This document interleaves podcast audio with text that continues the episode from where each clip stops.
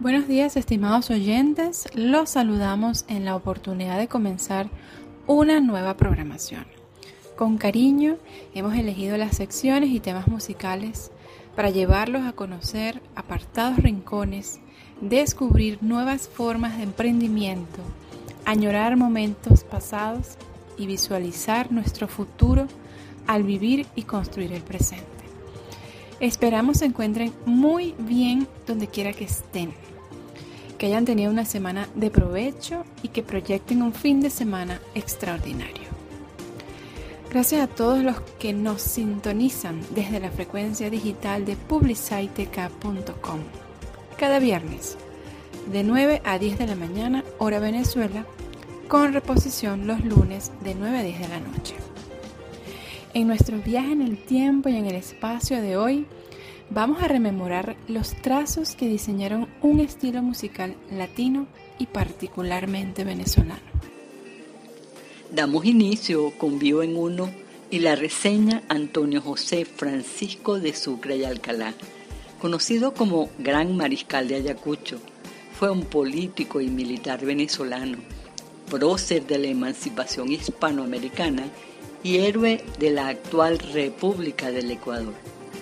Diplomático y estadista, presidente de Bolivia, gobernador del Perú, general en jefe del ejército de la Gran Colombia, comandante del ejército del sur y gran mariscal de Ayacucho. Es considerado uno de los militares más completos entre los próceres de la independencia sudamericana. A los 15 años se alistó en el ejército patriota como alférez de ingenieros y participó en la campaña de Francisco de Miranda en 1812 contra los realistas, durante la cual ascendió a teniente. En Angostura, Antonio José de Sucre se convirtió en uno de los mejores lugartenientes de Bolívar y se ganó la amistad y el respeto del libertador, quien destacó siempre sus dotes militares y su elevado sentido de la moralidad. Desde ese momento, la lealtad hacia Bolívar y su compromiso con la Gran Colombia sería incuestionable. Sucre era conocido en el ejército con los apodos de Muley o Mulengue, un personaje destacado de la historia de América, especialmente de Venezuela, Perú y Ecuador, quien muere en Berruecos un 4 de junio de 1830 se sostiene que sus restos mortales reposan en la Catedral Metropolitana de Quito, donde ocupan una capilla. No obstante, no hay consenso al respecto. Sobre esto y más vamos a compartir hoy. Así la invitación es a que nos acompañen durante los próximos 60 minutos y a bailar o a marchar con Lavillo y sus cadetes. Andaes con Lambillos, Caracas, voy.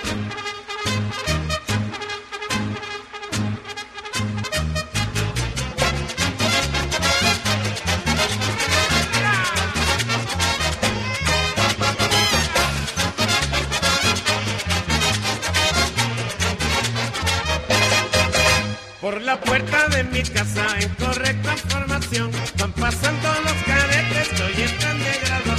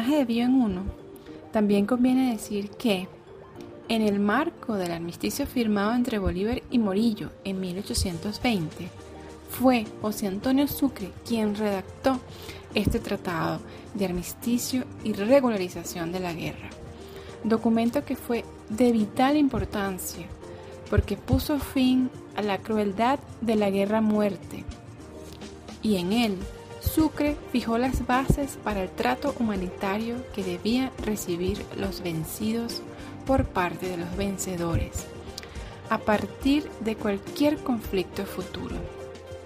Por ello se le considera pionero en el tratamiento de este aspecto vinculado con los derechos humanos. La semana pasada comentábamos parte de la noticia relacionada con dos cortos venezolanos que triunfaron en el Duot des Film Festival de la Toscana italiana.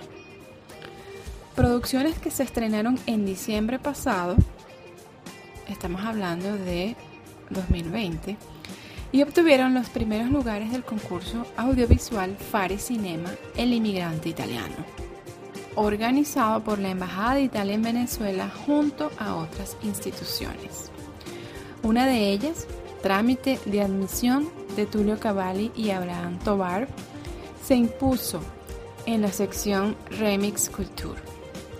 De acuerdo con Tulio Cavalli, el rechazo a la marginación del individuo, eso que vemos en trámite de admisión, podría ocurrirle a cualquiera, y la nostalgia que se describe es un terrible sobrepeso en la carga de cualquier ser humano que tenga que abandonar su país por razones de fuerza mayor. Alicia, muy buenos días. Gracias por tu invitación al programa Diplomacia en Uno. Muy contento de estar aquí contigo, este, compartiendo este pequeño logro y reconocimiento que obtuvimos con el cortometraje Trámite de Admisión en el festival Do Des Film Festival. Do Des significa dar para recibir. Este, para que entiendan un poquito lo que es el espíritu del festival, un festival que tenía diferentes competencias, la competencia oficial, la competencia de la parte musical y una selección que se llamaba Remix Culture, que fue donde nosotros participamos. Y los participantes fuimos los mismos finalistas que participamos en el festival del año pasado, concurso convocado por la Embajada de Italia y el Instituto Italiano de Cultura, el concurso Fare Cinema. En esa oportunidad el premio principal cayó en mis manos. En esta oportunidad el premio principal cayó en, el- en manos de, del cortometraje Me siguen llamando Pietro, un hermosísimo trabajo también. Y nosotros en esta oportunidad este, tuvimos una mención especial llamada Trip to Italy, premio Trip to Italy, que es este, un premio seleccionado por los distribuidores para distribuir el cortometraje en todos los festivales, en todos los, festivales de cine corto que se hagan en Italia durante lo que queda de año, imagino, y también la posibilidad de asomarlos a otros de, de cine europeo, festivales europeos, ¿no? Este trámite de admisión es una historia un poco dura, es una historia que viene desde la emoción y desde el conflicto. Este, desde el conflicto porque planteo una- un hipotético escenario conflictivo en donde la sociedad latinoamericana entra en, en guerra, ¿no? Espero equivocarme, por supuesto. Y entonces yo me imaginé qué sucedería con los ciudadanos italianos vamos a suponer que queremos salir todos en estampida y huir del país.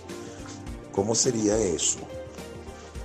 Este, entonces, a partir de ese interrogante está planteado este pequeño trabajo, trabajo muy honesto, que además contó con la participación y la honestidad de, tres grandísimos amigos que, están, que, protagonizan la película, que son Rolando Padilla, Antonio Deli y Marcos Moreno, tres este, entrañables compañeros de escena de larguísima data ya. Y bueno, contento de haber trabajado con ellos, de haber contado con, con su talento y también con el trabajo de Abraham Tobar, que es mi coproductor, este, el que se dejó envolver por esta idea que había que hacerla pim pum pam en tres días porque nos inscribimos a ultimísima hora. Y bueno este, ya van a ver que Abraham se encargó de toda la parte de la, de la dirección de fotografía y la postproducción este, yo me, encargué de la, del concepto general del concepto y general del proyecto, la dirección del proyecto y la producción. Este, y bueno, en ese tiempo récord hicimos nuestro microfilm, como yo lo llamo. Este, lógicamente, cada vez que uno va haciendo un poquito más de cosas, cada vez que uno hace más cosas, se va entusiasmando en, en hacer otras este, la coincidencia de que este festival sea un festival eh, que se haya hecho en la Toscana, para mí es algo importantísimo porque tengo un proyecto que estoy desarrollando que precisamente, este, la mitad tiene que ser filmada en Venezuela y la mitad en Italia, precisamente en la región toscana. Entonces me pareció todo esto como un muy buen augurio. ¿no? Entonces, lógicamente, se abre también un panorama de un, mundo de contactos que uno tiene que saber manejar, hacer confluir las cosas para que los proyectos se puedan dar y seguir trabajando en, este maravilloso mundo del entretenimiento. Este, Alicia, agradezco muchísimo tu invitación, te saludo, tu constancia, porque sé que siempre has estado en radio y siempre has estado pendiente de las cosas que hago, este, reseñándolas, apoyándolas, asistiendo a todo lo que, lo que he hecho en estos últimos años en teatro. Este, eres una cómplice de, larga data desde que trabajamos en el, desde que nos conocimos en el 2003 trabajando en Súmate. Y bueno, este, gracias una vez más. Este, y otra buena noticia es que vamos hacia el Festival del Cine Venezolano con una nominación como mejor cortometraje de ficción. Este, el Festival del Cine Venezolano será en línea, que el, que el público lo apoye lo más que se pueda. Este, esta es una persona, Karina Gómez, la que dirige el festival con una tenacidad porque tiene años haciendo el festival en Mérida, después en Caracas, ahora de manera virtual y son iniciativas tan, tan altruistas para la promoción de nuestra cultura que creo que deberían ser premiadas por lo menos con la asistencia masiva, ¿no? Para que, para que de verdad los esfuerzos sean recompensados porque en Venezuela existe una cinematografía, existe un grupo de personas que a pesar de, de las circunstancias siguen haciendo cine, teatro, que son de verdad este, dos oficios muy, muy, muy, muy, muy, muy intensos y, que se hacen principalmente desde, desde el corazón. Entonces aquí estamos, Alicia, gracias por todo, este, que pasen muy buenos días y gracias. Tulio Cavalli, gran amigo, gracias. Gracias Tulio por participar con nosotros en este esfuerzo de entretenimiento que llevamos cada viernes a la audiencia y seguidores de publiciteca.com. Mucho éxito, Tulio, en tus emprendimientos estaremos atentas a toda la información sobre el Festival de Cine Venezolano. Movida que en Venezuela data desde 1897, con las primeras películas que fueron estrenadas en el Teatro Baral de Maracaibo, mi Maracaibo querido. Más adelante, ya casi a mediados del siglo XX, don Rómulo Betancourt crea los estudios Ávila en Caracas siendo esta la primera empresa cinematográfica en el país. Luego se crea la empresa Bolívar Films, la cual produce la película La balanda Isabel llegó esta tarde, de Carlos Hugo Christensen, que llegó a ganar el premio a mejor fotografía en la cuarta edición del Festival Internacional de Cine de Cannes en el año 1951. También en la historia de luz del cine de Venezuela, conviene señalar la película documental Araya de Margot Benacerraf, la cual logra el premio de la crítica en el Festival de Cannes, el film con el más destacado reconocimiento hasta ahora. Son muchas las películas que permanecen en el inconsciente colectivo y que han contribuido de una forma y otra a develar partes de nuestro gentilicio. Cuando quiero llorar no lloro, el pez que fuma, Macu, la mujer del policía, Cien años de perdón, punto y raya, y más recientemente, Pelo Malo, Venecia, Azul y no tan rosa, son un puñado de tantas propuestas del cine venezolano que han conquistado corazones en diferentes fronteras. Y con este recuento nos vamos a una pausa musical donde seguimos bailando con billos apretadito. Yo quiero bailar contigo, Lola, yo quiero bailar contigo, me díselo a tu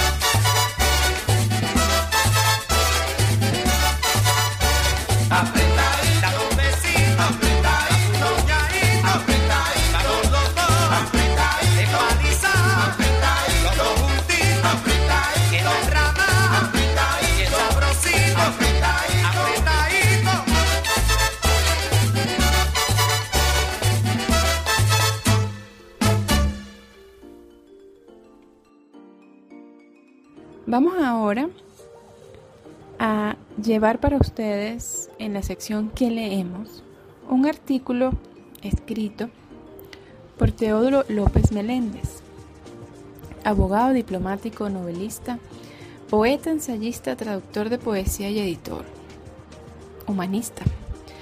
Entre sus ensayos cabe mencionar Lecturas del Nuevo Milenio y su recopilación, La hojarasca sobre la hierba. Su poesía está recogida en dos tomos, Viaje en la comedia y Fin de la comedia. Entre sus novelas tenemos En agonía, La forma del mundo, El indeterminado de cabeza y bronce y Celinonte. Este artículo que vamos a leer para ustedes fue publicado recientemente en su portal Democracia Siglo XXI, una página web que él dirige y alimenta, no solo con artículos propios, sino también con otros que le envían. Este se llama la construcción de políticos. Hay un modelo depredatorio, de manera que encontrar un sujeto político que la enfrente es harto complicado. Es menester mirar sus prácticas y el horario frente a lo irresuelto. Tratar de descubrir una vocación articuladora. Es difícil construir políticos que partan de los sujetos sociales a detener la impunidad y el despojo. La vía es incorporar nuevos actores, confiriendo así deliberación al monólogo y la diversidad a la apropiación. A uno lo asalta una expresión de Ortega y Gasset, describiendo a un hombre hermético cerrado a toda instancia superior, impidiendo así la generación de nuevas bases sociales para la reconstrucción de la política. Uno mira los acontecimientos recientes en América Latina y todo lo resuelven los herméticos reduciendo a izquierda y derecha cuando se está produciendo un reemplazo y el agonizar de los nuevos que han sufrido un envejecimiento prematuro. Un buen síntoma, tal vez, pero recordando que todo depende de los actores que a su vez pueden convertirse en lo mismo que sustituyen. Uno, aficionado a la ciencia, tiende a distraerse sobre la evolución del concepto de tiempo en la física cuántica. Es el cuerpo social el que produce los dirigentes. De allí expresiones harto conocidas como aquella que cada quien tiene lo que se merece. Sin embargo, del lugar común hay que ir a la excepción. En el caso venezolano, a la brillantez de generaciones anteriores. Tenemos un país entumecido, encerrado en cápsulas de pequeñez. Las dictaduras de las fechas anteriores no tapiaron la inteligencia nacional. Pudo hacerlo la tranquilidad de ceder todo en democracia a los actores y limitarnos a decidir por quién votar. Pero el cuerpo social no se ocupaba de generar los nuevos y lo nuevo. Así el país se fue quedando vacío de políticos. El cuerpo social no los construía, tarea que deberá retomar. Va a ser lento, tendrá que venir de una conjunción de jóvenes que se decidan a estudiar y a corregir sus grandes vacíos intelectuales, de veteranos dispuestos a la acción, de mujeres incrementando su participación, de unas aves fénix todavía ahora en las cenizas y que llaman centros de saber. Al parecer, lo que estoy diciendo no es sobre la construcción de políticos, más parece sobre la construcción de otro país.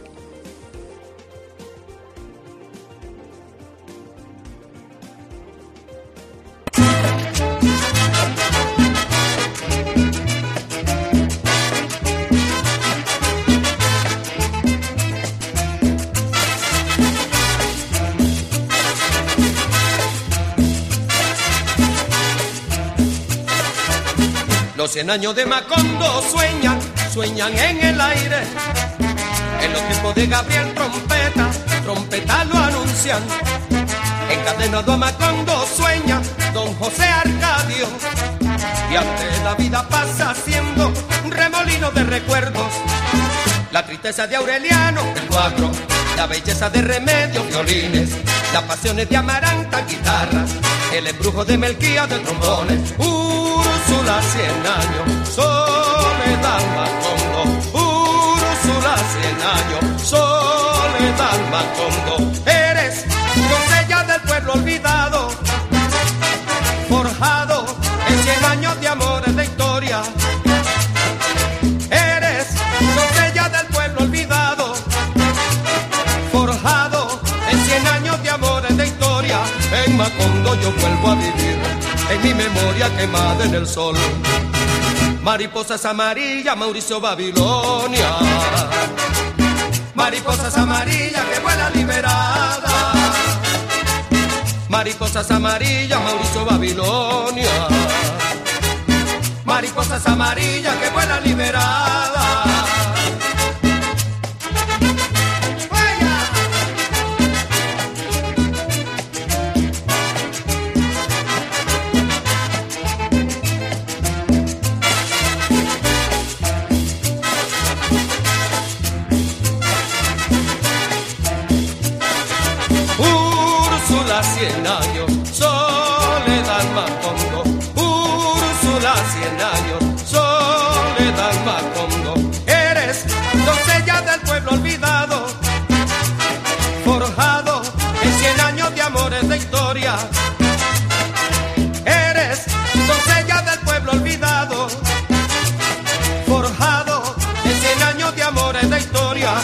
Macondo yo vuelvo a vivir, en mi memoria quemada en el sol.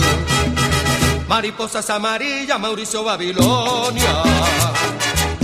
Mariposas amarillas que vuelan liberadas. Mariposas amarillas, Mauricio Babilonia. Mariposas amarillas que vuelan liberadas.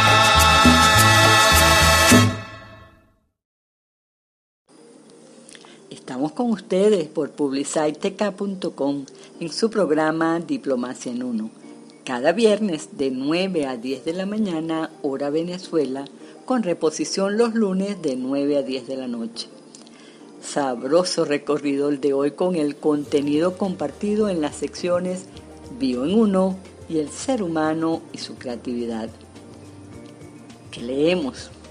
Ahora sí, a complacer peticiones vamos a compartir en forma breve el talento de una de las orquestas más famosas de Venezuela, La Villo, de cuya fuente es casi imposible hablar sin acercarnos a la vida de su fundador, Luis María Frometa Pereira. Años 50, la fanfarria de Lavillos anuncia por Radio Caracas el inicio de su programa. A gozar, muchachos, a las 5 de la tarde, en el estudio de la estación, los jóvenes asisten a la emisión que lanza los éxitos del día. En las casas, las familias, a la voz de alguien encargado de anunciar el comienzo del programa, Lavillo se reúnen en torno al radio de donde no se moverán hasta no haber escuchado un poco más tarde la comedia el largo folletón El Derecho de Nacer, de Félix B. Cainet, el más humano de los autores.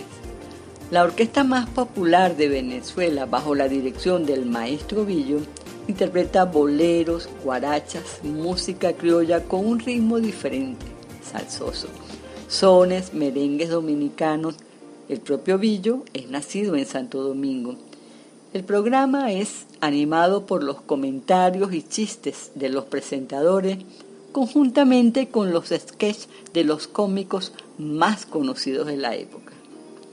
Así comienza un artículo escrito por Ingrid de Armas, publicado por el Centro de Investigación Interuniversitario sobre Campos Culturales en América Latina, Universidad de París, tercera, de Toulouse, Francia, 1987.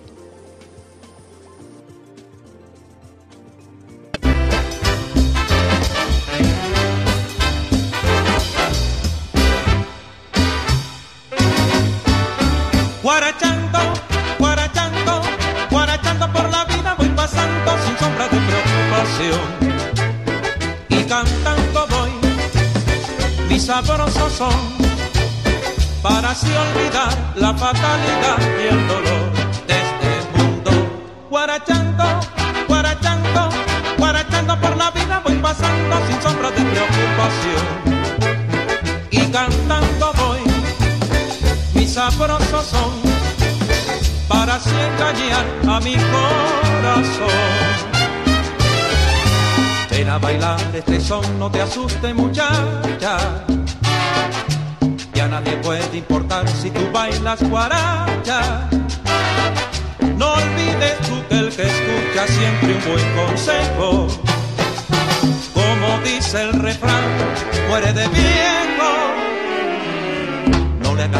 a la gente que siempre murmura. Y cuando escucha un timbal, mueve bien la cintura.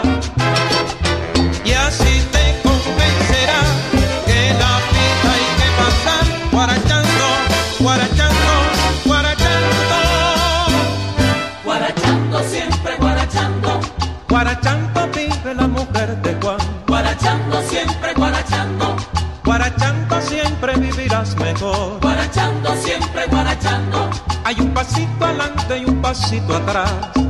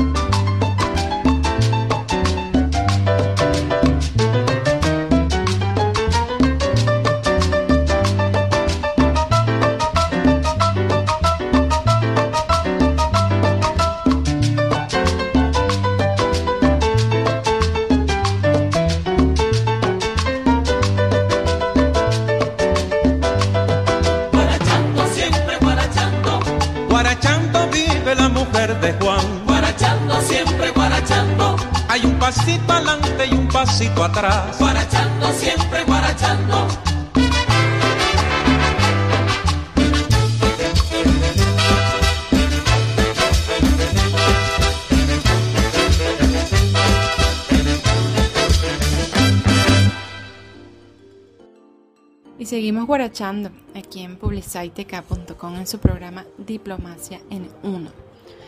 Las grandes fiestas, los bailes de traje largo y smoking tradicional o tropical son amenizadas por Labillos, que es la orquesta de rigor en los exclusivos clubs de Caracas. Al mismo tiempo en los modestos picoteos.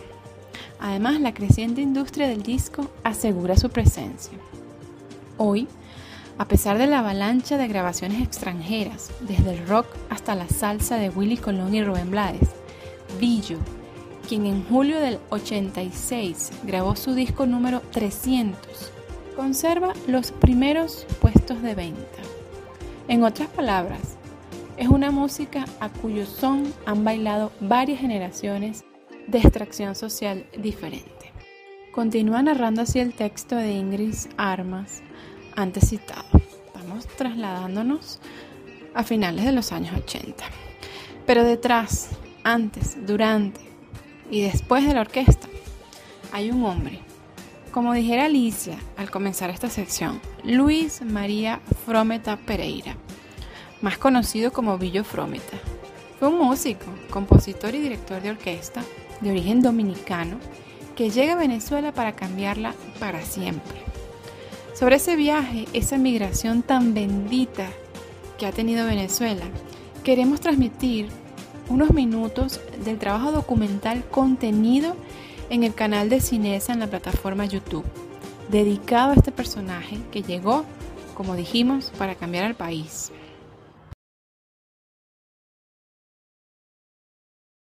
No sé si tú has ido a Santo Domingo, se necesitaría que tú hubieras estado en Santo Domingo, para que te dieras cuenta de lo parecido que son los dos temperamentos, el dominicano y el venezolano.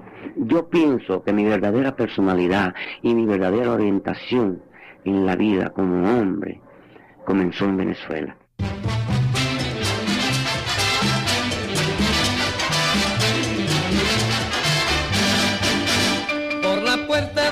Casa en correcta formación van pasando los cadetes que hoy están de graduación. Unos son de la marina, otros son de la aviación, otros guardias nacionales y oficial en formación.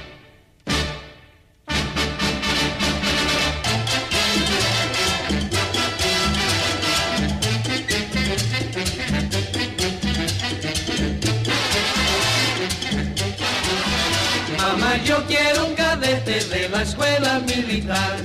Mamá, yo quiero un cadete de la escuela militar que monte en su caballo para que me enseñe a montar. No importa que sea gordito, viejo, flaco y cabezón, lo mismo me da bonito que más feo que un pelón. Pero mamá, yo quiero un cadete de la escuela militar, a ver si se compromete porque me quiero casar.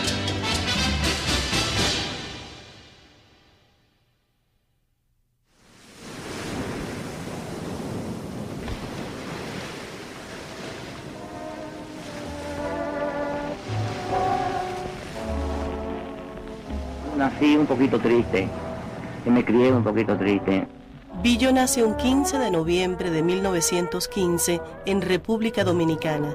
Su nombre completo es Luis María Frometa Pereira, hijo de Olimpia y José. Lo tienen que separar de sus otros hermanos, eran nueve, nueve hijos que tenían mis abuelos y la situación no, no daba para alimentar a los nueve. En la capital tuvo el infortunio de encontrarse con una tía que, según él lo interpretó, fue un hecho un poco triste en su vida. Las tías lo trataban como el niño, el sirviente de la casa, y, y lo renegaron muchísimo.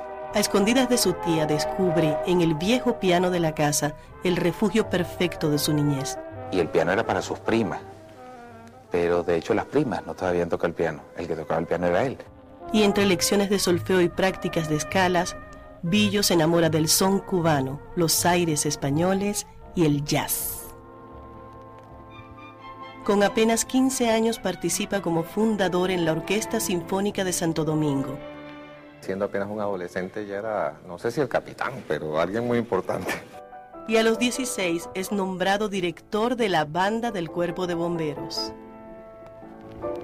Para 1935 pasea por las calles de la capital junto a su joven esposa Mercedes Senior. Con los estudios de medicina recién comenzados, se lanza de cabeza en uno de los proyectos más emocionantes de su promoción, la Santo Domingo Jazz Band. Entre sus miembros, Simoda Mirón, futuro inventor del piano merengue, y Ernesto, el negrito chapuzón. La decisión más audaz del conjunto se refiere a Billo. Quizás su primera presentación como músico y sobre todo como director de orquesta fue esa. Un viejo amigo lo acompaña en la aventura, el violinista venezolano Freddy Coronado. A Santo Domingo llegó la noticia, están buscando una orquesta en Venezuela. Freddy trabajaba para eh, los hermanos Zaval. Por ahí vino el contacto, sí, bueno, que vengan. Y arman la orquesta ya en Santo Domingo y es cuando salen. En ese tiempo eh, estaba Trujillo, que era el que era el presidente de Santo Domingo. Esa fue una verdadera tragedia, como no ha habido en toda América un dictador. Eh, fue un hombre muy crudo, muy cruel. El siniestro Chapita, como decíamos aquí, fue fundamental para lo de Villo. En 1937, el hombre fuerte de la isla decide cambiar el nombre de Santo Domingo, la capital, llamándola Ciudad Trujillo. De Ciudad Trujillo nadie podía salir en una forma independiente, salvo que estuviese dispuesto a no regresar más nunca. Y lo dejaron salir condicionado a que le pusiera el nombre de Trujillo a la orquesta. Tienen que presentarse como expresión musical de la era de Trujillo. Ciudad Trujillo Jazz Band. Bueno, papá tenía que salir de allá. Y al fin y al cabo que, que me dejaste ya lo sé, que no me quieres siempre. Durmiendo y ensayando en la sala de máquinas de un carguero holandés, la flamante orquesta atraviesa el Caribe llena de ingenuidad. Poco imaginan sus integrantes que este nuevo nombre también traerá controversia. Es 31 de diciembre y la cita es en el Roof Garden, el dancing más caliente de la ciudad. Los dueños del local deliberan y por un golpe de inspiración, lo que era de Trujillo pasa a ser de Billo.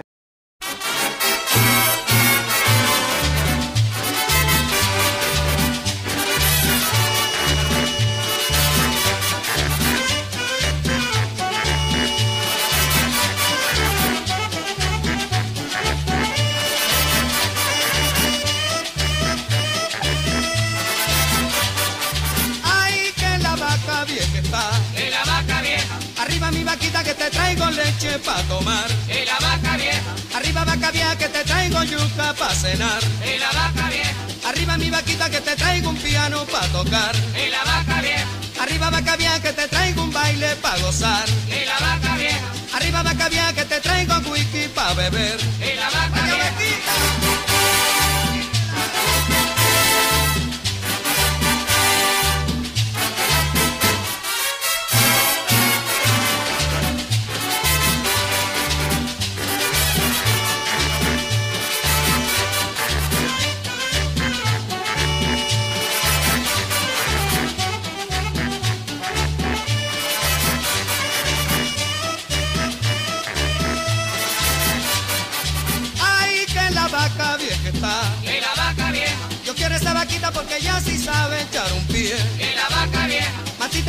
Cuando yo la quiero ordeñar. Y la vaca vieja. Arriba vaca vieja que te traigo un carro pa' pasear. Y la vaca vieja. Arriba mi vaquita que te traigo hierba pa' comer. Y la vaca vieja. Arriba vaca vieja que ahora sí que vamos a guarachear. Y la vaca vieja. Vámonos vaquita.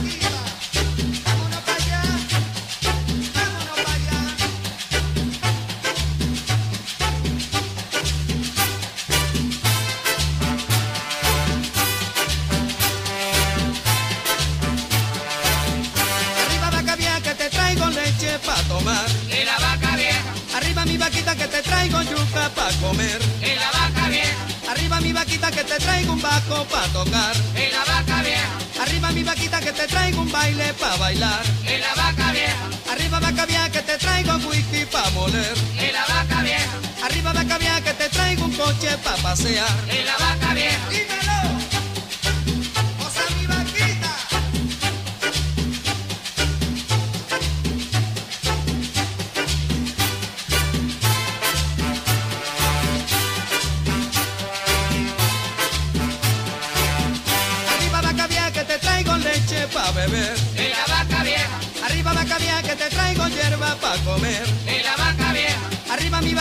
Te traigo un bajo pa' gozar. Y la vaca vieja. Arriba vaca vieja que te traigo un baile pa' bailar. Y la vaca vieja. Arriba mi vaquita que te traigo whisky pa' beber. Y la vaca vieja. Arriba mi vaquita que ahora sí que vamos a echar un pie.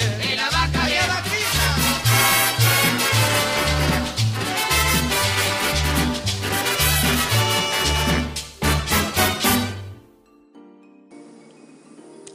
Hombre forjado por las circunstancias, sin lugar a duda.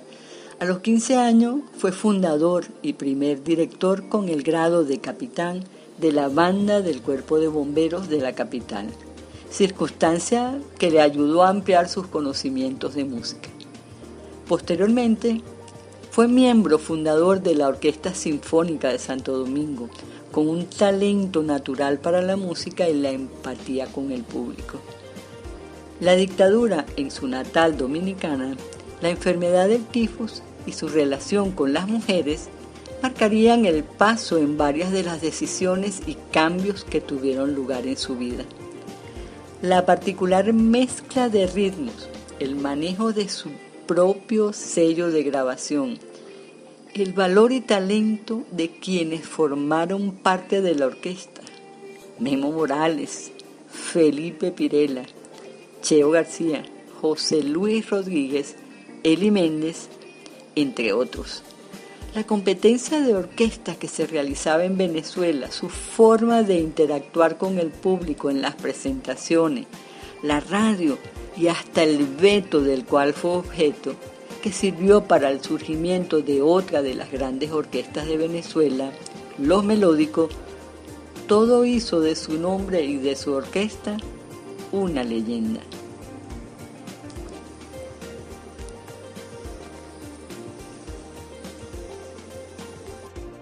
Así es, Alicia, es un dato que en 1958 fue vetado por parte de la Asociación Musical del Distrito Federal y estaba Miranda de entonces, a cargo, si mal no recuerdo, de Aldemaro Romero, que le prohibió actuar de por vida en Venezuela por haber sido contratado por funcionarios o simpatizantes del régimen del general Marcos Pérez Jiménez. Actitudes que vemos como suceden ahora con otras bandas y artistas venezolanas. que si bien no son vetadas formalmente, reciben fuertes críticas por parte de la comunidad por haber cantado en un lugar o en otro. Así, ya sin su banda, traba amistad con el joven empresario y administrador Renato Capriles, quien siempre fue un ferviente admirador de Billo. Entonces, le solicita arreglos y canciones para el primer álbum de su orquesta, Los Melódicos. Billo Frometa compone tres temas y arregla cerca de 24 para la nueva orquesta. Desde entonces, Capriles se hace amigo y en no pocas ocasiones rival artístico de Frometa. Y de esta nueva aventura vamos a escuchar Mi novia de Naiguatá, obra de Billo para la primera producción de Los Melódicos, orquesta que se sumaría a esa guerra de orquestas que precedió a la posterior guerra de Minitecas.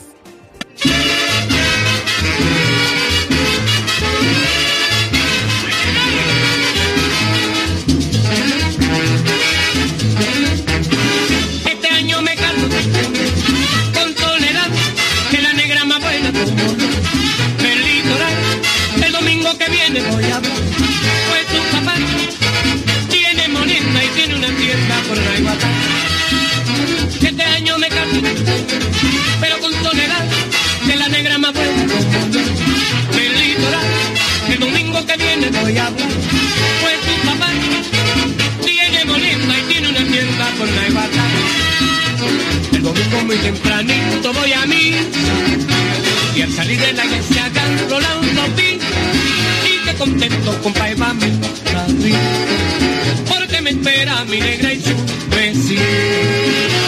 Al llegar de una vez me cuela un cafecito y me guinda un pichorro muy cerca del mar. No hay en el mundo quien sepa amar ni quien me sepa querer como la novia que tengo en Naiguatá.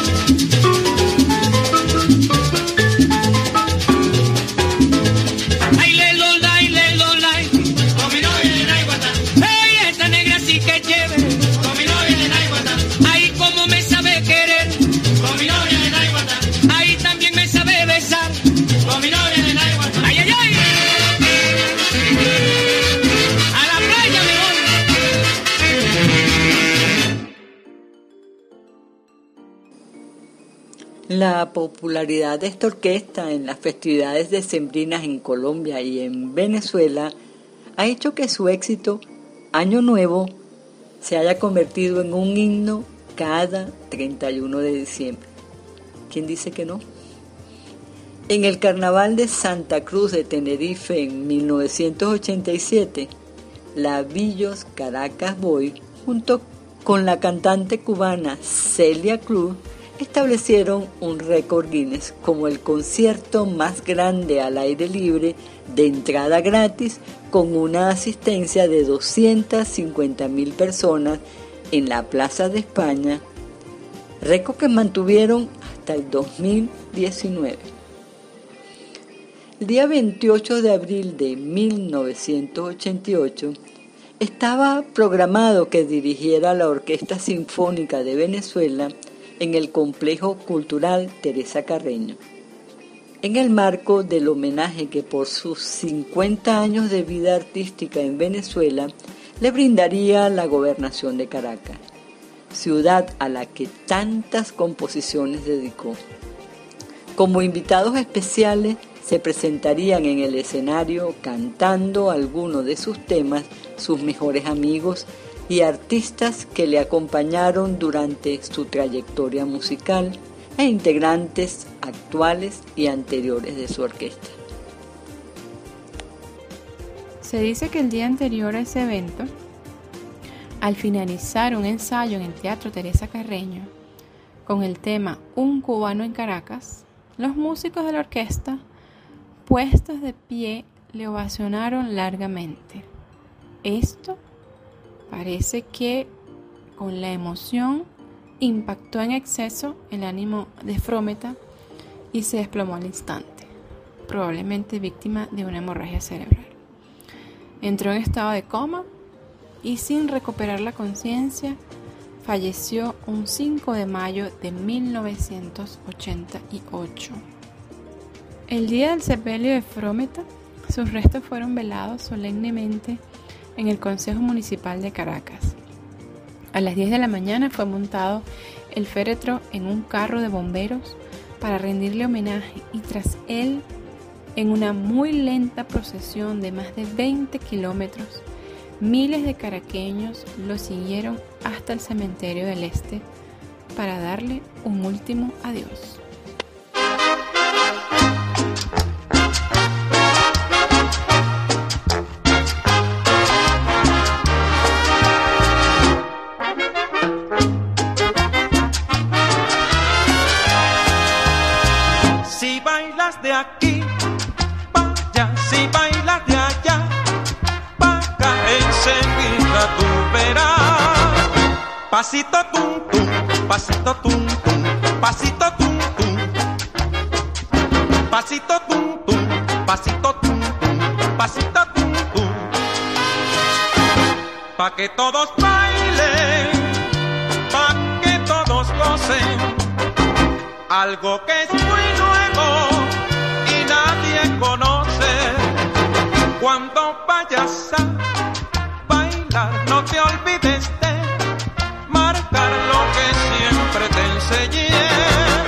Pasito tum tum, pasito tum tum, pasito tum tum.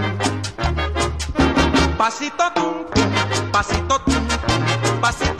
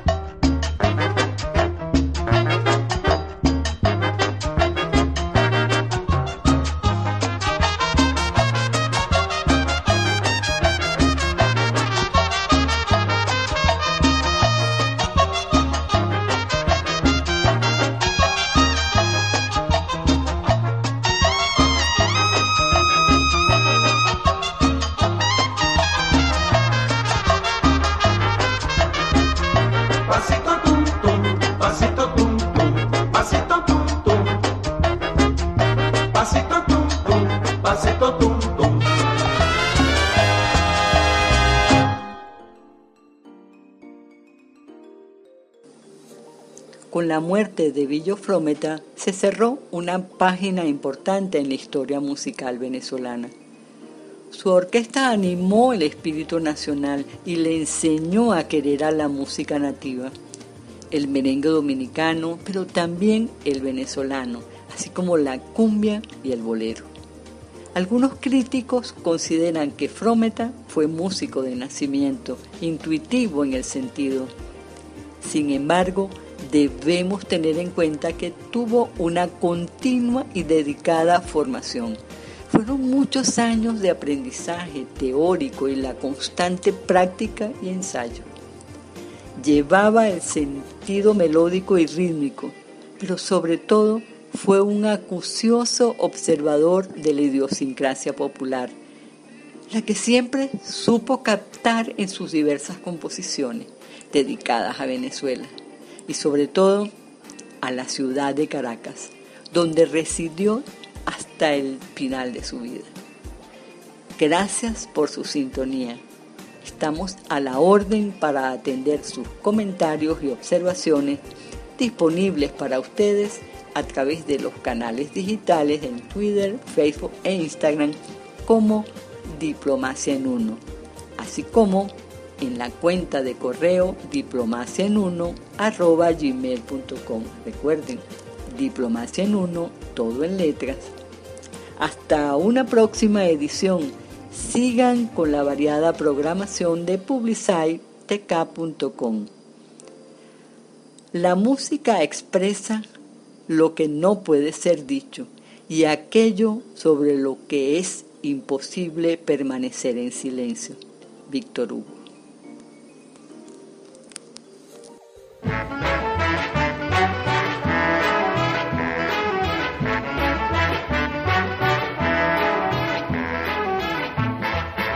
Para cantarte a ti puse al arpa todas las cuerdas de oro. Para cantarte a ti mi garganta recogió un ruiseñor. Para cantarte a ti mi Caracas he pedido a poeta que le ponga mi verso toda su inspiración. Para cantarte a ti puse al arpa todas las cuerdas de oro. Para cantarte a ti mi garganta recogió un ruiseñor. Para cantarte a ti mi Caracas he pedido poeta que le ponga mi verso toda su inspiración.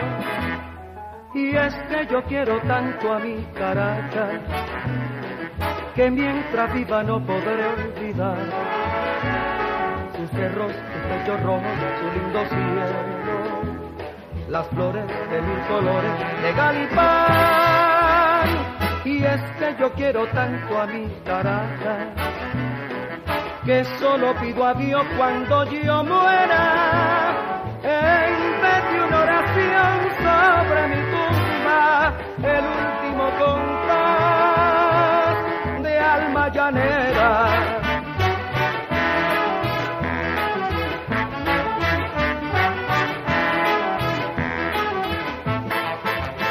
Para cantarte a ti puse al arpa todas las cuerdas de oro para cantarte a ti mi garganta recogió un ruiseñor. Para cantarte a ti mi Caracas he pedido a poeta que le ponga mi verso toda su inspiración. Para cantarte a ti puse al arpa todas las cuerdas de oro. Para cantarte a ti mi garganta recogió un ruiseñor. Para cantarte a ti mi Caracas he pedido al poeta que le ponga mi verso toda su inspiración. Y es que yo quiero tanto a mi Caracas, que mientras viva no podré olvidar sus cerros, pecho rojo, su lindo cielo, las flores de mil colores de Galipán.